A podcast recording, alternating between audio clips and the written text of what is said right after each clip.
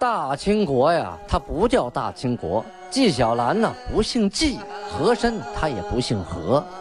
孝庄千万不能说自己是孝庄啊，叫声小主，那是你信口开河。白手绢的是妓女，肯定不是格格。今天呀，就听俊贝勒讲一段清朝历史正说的《清通鉴》。听众朋友们，大家好。啊，咱们继续播讲《青铜剑》。最近呃身体不太好啊，嗓子也不太好，大家多包涵。上次讲到清太宗天聪五年啊，农历的辛未年，公元一六三一年，大凌河失守啊，然后呃皇太极呢就招抚了祖大寿，可是祖大寿呢，呃以要接回妻子和孩子为名啊，同时也要把锦州城献给皇太极啊，借这个借口呢，带着自己的一部分兵将和金军的一部分人，就回到锦州城。与此同时啊，明朝的崇祯皇帝也知道了祖大寿的所作所为，也想把他重新争取回来啊。这回呢，就开始了拉锯战。这边是崇祯皇帝，那边是皇太极，都想把祖大寿争取过来。祖大寿现在是进退两难呐！啊，在大凌河这个城失守之后啊，明朝这些在啊朝堂之上这些文官啊，就是在战场上你永远看不到他，但是在朝堂之上纸上谈兵。那是条条是道的这些人啊，特别的多呀啊，嗯，史籍上称为言官，就是只会说话的这些官啊。他们就说了，说修大凌河城啊，劳民伤财，费个大劲儿，刚修好没了，部队也没了，百姓也没了，钱也白花了。这是什么政策呀？这是吃饱了撑的政策呀？这是偷鸡不成反丢一把米呀？那谁主张的呀？啊，就开始揪来揪去，就把邱家和和孙承宗这两个人给揪出来了啊！你们两个要来主张修城啊？啊，有没有脑子呀？看看结果如何呀？这孙承宗啊，害怕呀，这祸落到自己脑袋上。接接二连三的就向上边上书啊，就是递折子，说自己啊，从好久好久就好早好早以前就开始生病了。哎呀，这个病那个病，这身体都不行了。这些政策的制定啊，跟我一点关系都没有，我脑子都都都炸了。我现在就是一个这个废人，嗯，一直是一条连一条的往上说这事儿啊。但是呢。大家说了，你既然在其位，你就得谋其政，你就得担其责，对吧？哪能跟你没关系呢？就论了他一个丧失辱国之罪。看在以往的功绩啊，多年的辛劳和你最近身体欠安啊，就把你撸了吧，把官一撸到底，回家抱孩子去吧。啊，没有下大狱，算他命大啊。金军呢？收复了大凌河城的军民，可这军民里的成分呢，十分的复杂，其中就有不少的蒙古人。这些蒙古人呢，是从天命三年，就是一六一八年啊，很早的时候就逃啊，逃到了大凌河周边啊，在这儿生活下来了。嗯，皇太极命令把当初啊逃到大凌河的蒙古人。都查出来，有兄弟的，有亲戚的啊，在附近，在哪儿呢？在奥汉旗的，在奈曼旗的，在克拉沁部落的。哎，这离得不远，回家去吧，找你们的兄弟亲戚去吧。这都清完了之后啊，还有那么一千五百七十人啊，无处投奔啊，怎么办呢？在这里选选其中啊。啊，身体健壮的、能打仗的皇太极和各个贝勒就给收养了啊。说白了就是给收编了啊。你就跟着我吧啊，我管你吃，管你喝，对于这些人来说呀，已经饿了俩月了，有人管吃管喝，啊，还给发银子，这简直就是啊天大的恩典了！说句不好听的呀，再过几天，估计这些人都都饿死了啊，一个都不剩。但是在这场啊啊天灾人祸的这个自然淘汰当中啊，很多体弱的啊，身体不好的，能力差的，也都被淘汰掉了，都被吃掉了或者饿死了。留下的都是身体强壮的、有战斗力的。除了呢，跟皇太极和朱贝勒啊，呃，进入自己私人泥路的，其他一些呢，还分拨给了八旗啊，挑这个精锐，就是能打仗的，分到八旗里当兵去了。同时还有一些呢，交给汉官啊，去收养。有些汉官汉民呢，愿意把领回家去啊，一块过吧啊，这样也有的。最开始啊，祖大寿啊。派遣他的儿子啊，祖可法去经营议和啊。哥哥贝勒呀，就问啊，这是之前发生的事情啊。贝勒贝勒就问说：“奴等死守空城何意呀？”就说你们这些人是就是宁可死守这么这么一座空城，你说你有什么意义呢？这个可法就回答说：“天与尔辽东。”永平兵民，若不加屠戮，则天下之民闻风归顺；因屠戮降民，是以人皆畏缩耳啊！这个祖可法就回答说：“当时你们得了辽东啊，得了永平这些城，你们咋干呢？你们杀人呢？你们搞大屠杀呀！啊，投降的人都被你们杀光了。”假假如你们不杀这些投降的人，那天下的人不就都投降了吗？那你们投降了也被你们杀，那谁还投降啊？这个岳托呀就解释说：前屠杀辽东之民，乃先韩之事啊，当时不按义理，是说这个杀辽东这个人民呐，这只是努尔哈赤做的。他呀，呃，那个时候他不太懂道理，治理国家呀，简单粗暴。提及此事，我等追悔。若有二身，必诛其一；若有二头，则必减其一头矣啊！是说，想到这个事情啊，我们当时也后悔莫及呀。这要是有两个身子呀，你就把一个身子杀了；我这要是有俩脑袋，应你就应该砍掉我一个脑袋呀，真后悔。后来永平这回事儿啊，是二贝勒阿敏他一个人干的。啊，他说后杀永平兵民者，乃二贝勒阿敏之事。韩以其为命妄杀，以论罪幽禁，尽夺其所属诸身。啊，此事与韩无涉。啊，是说这个阿敏干这事儿的时候，韩根本就不知道。后来还狠狠地惩罚了他，把他一撸到底，给关起来了。这事跟韩是真的没有关系。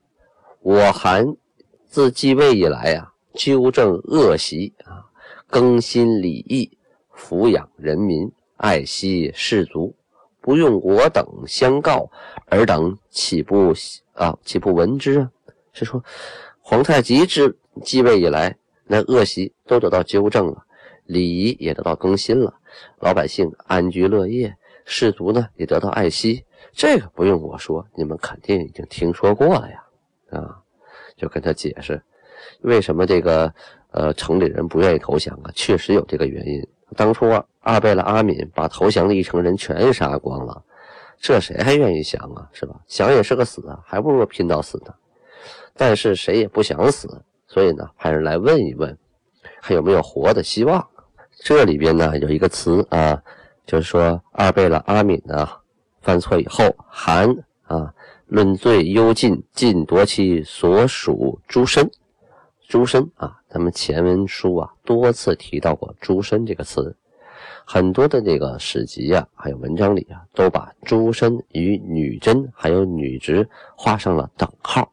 啊，这里金贝勒要说一下自己的意见，他绝对不，他不等于啊女真，也不等于女直。女真和女直可以划等号啊，是为了。避讳避这个耶律宗真的讳啊，把女真写成了女直，这是一个意思，两种写法。但是诸身不一样，这个诸身呢是个阶层，什么阶层呢？是女真这个社会中啊，平民或者是奴隶阶层称为诸身。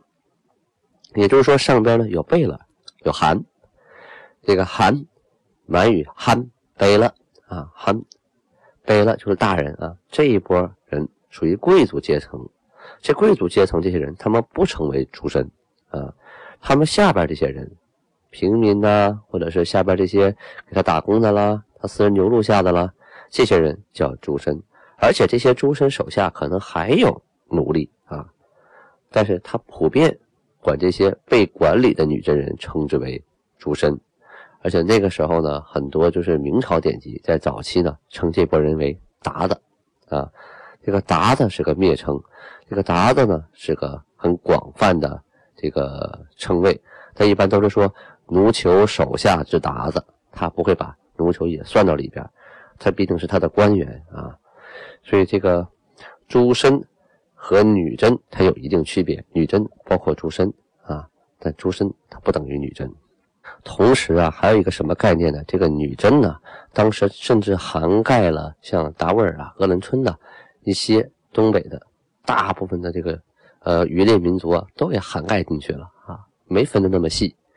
但是在后期啊，这个诸身，他就是指这个，呃，贝勒下边这这些女真人啊，后期的满族人，他把这个什么达斡尔、西伯、鄂伦春呐，单独都给摘出来了，啊，呼尔哈布啊，什么什么都给单独摘出来了，包括蒙古人呢，他都不算到这个诸身里边了。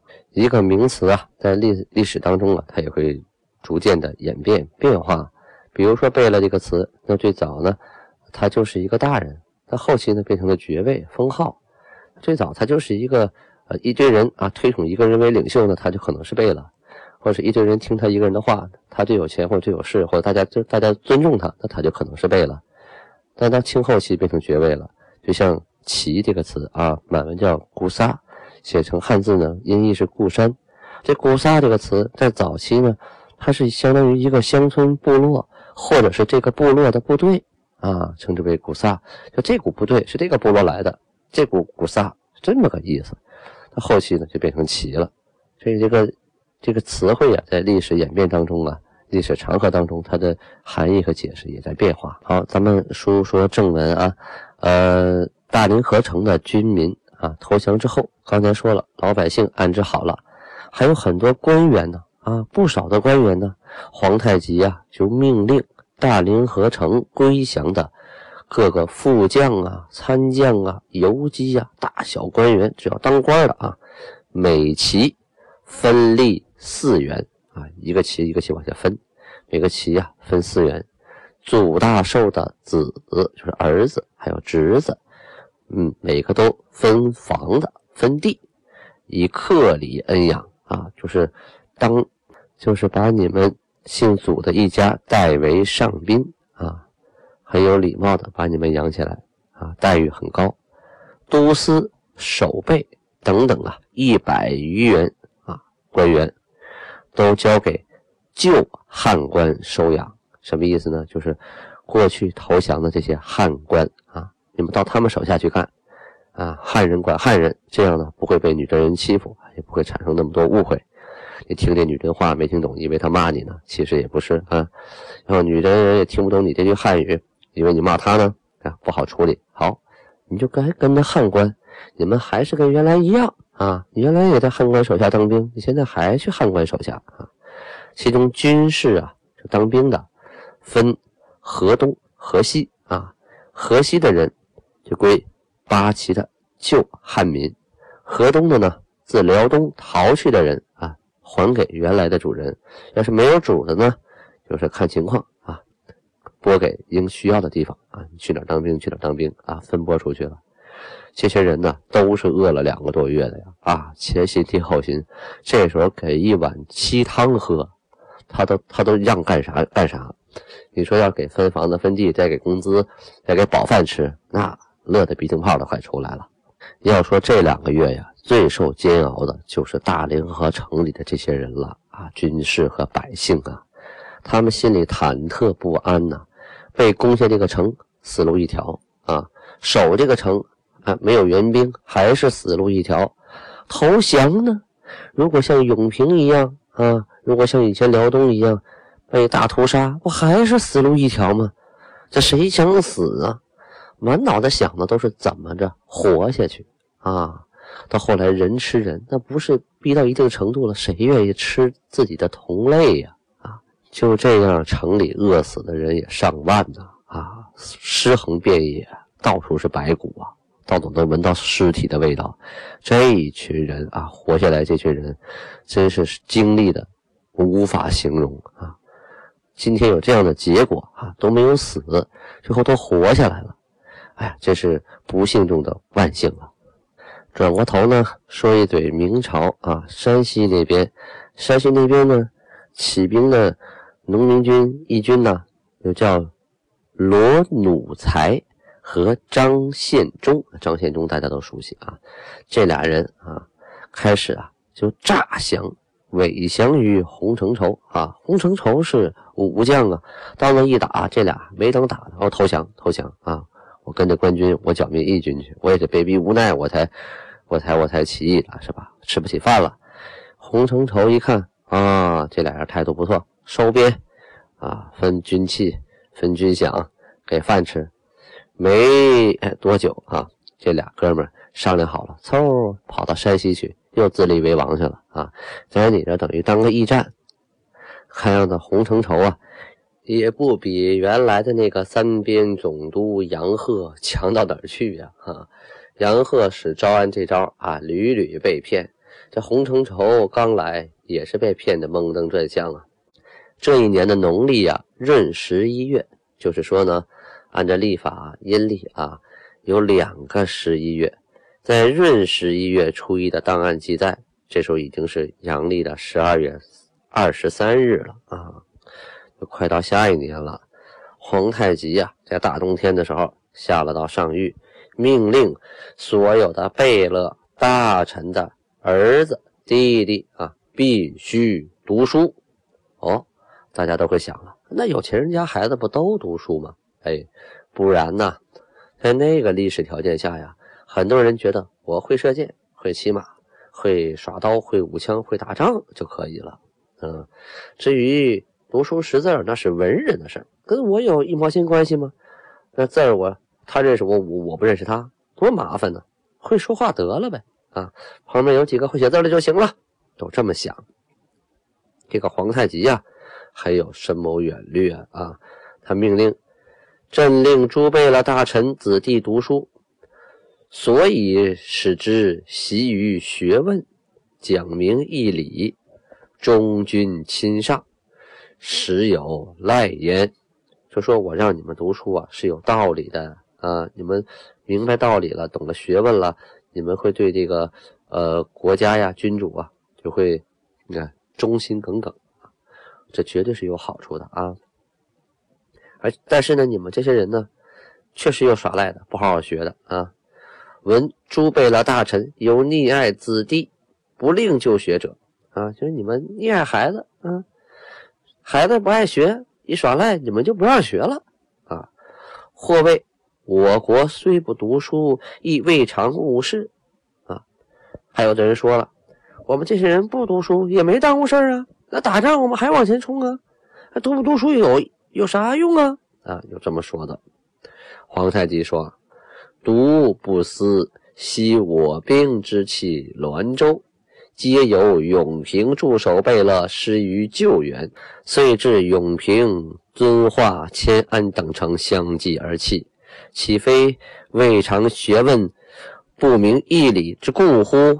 是说当初丢弃滦州诸城，互相都不营救，不就因为没有学问，不懂道理吗？令我兵围大凌河，经四月月，就说我们围在围着大凌河四个多月啊，人皆相识，犹以死守。虽援兵尽败，凌河已降。而锦州、嵩山、杏山犹不忍委弃而去者，岂非读书明道理、为朝廷尽忠之故乎？是说，我们围了四个多月，他们都人吃人了，还在那守着，啊，援兵都没了，他们也不投降。后来凌河大凌河投降了，锦州、嵩山、杏山也不投降啊，在那死守。为什么？因为他们读书，他们明道理，知道为朝廷尽忠。不明白道理，他懂得什么是尽忠啊？于是规定，凡子弟十五岁以下啊，八岁以上者，俱令读书啊，就强制性的义务教育。好，时间关系，今天播讲到此结束，咱们明天再见。